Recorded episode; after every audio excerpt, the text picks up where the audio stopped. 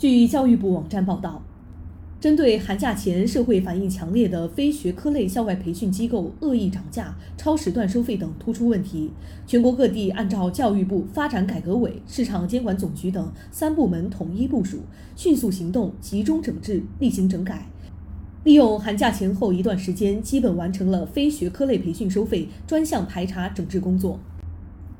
各地认真落实工作要求，结合实际明确目标任务和具体措施，强化部门协同，充分发挥双减工作专门协调机制作用。通过明查暗访、问询核查等方式进行全面排查问题，细化价格标准，依法依规对恶意涨价行为进行界定，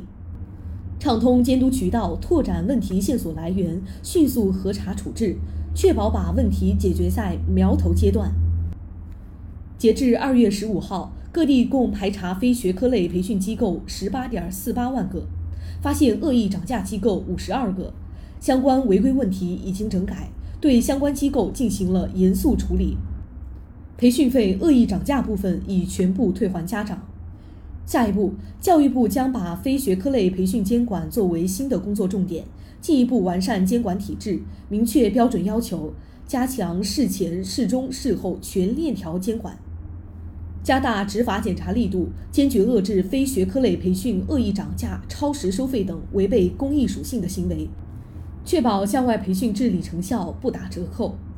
感谢收听羊城晚报广东头条，我是主播润言。